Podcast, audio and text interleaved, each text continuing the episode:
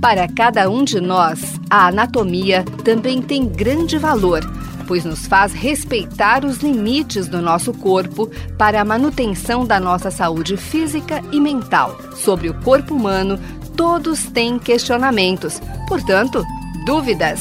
Anatomia Responde. Olá, pessoal! Hoje, nos próximos programas, iremos descrever alguns temas importantes da anatomia humana.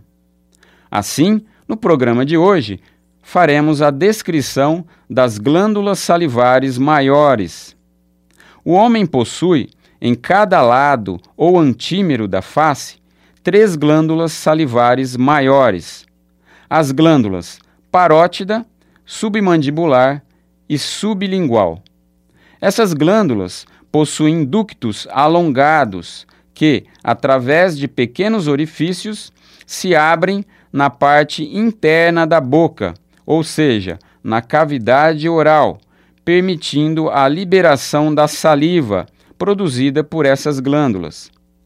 O alimento se transforma em uma massa semilíquida, que facilita a deglutição e a ação de enzimas digestivas presentes na saliva, como a enzima amilase, que dá início à degradação dos açúcares ou carboidratos ingeridos.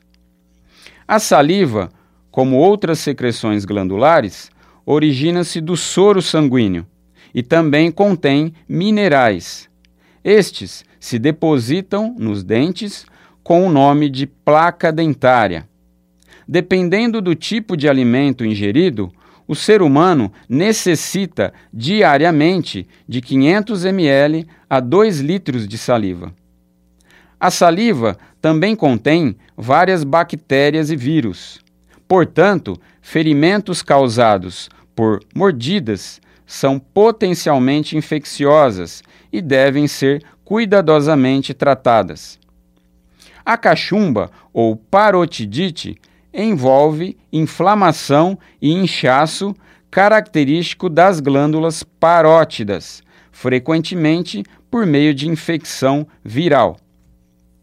Além das glândulas salivares maiores, existem numerosas glândulas salivares menores, distribuídas na mucosa ou na parte interna da cavidade oral.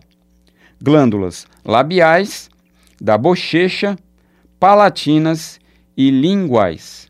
Eu sou o professor Luiz Fernando Tirapelli, docente da disciplina de Anatomia Humana da Faculdade de Medicina de Ribeirão Preto, da Universidade de São Paulo. Você ouviu? Dúvidas? Anatomia Responde. Programa em parceria com a Faculdade de Odontologia de Ribeirão Preto e a Faculdade de Medicina de Ribeirão Preto. Mande suas dúvidas para tirapele.fmrp.usp.br.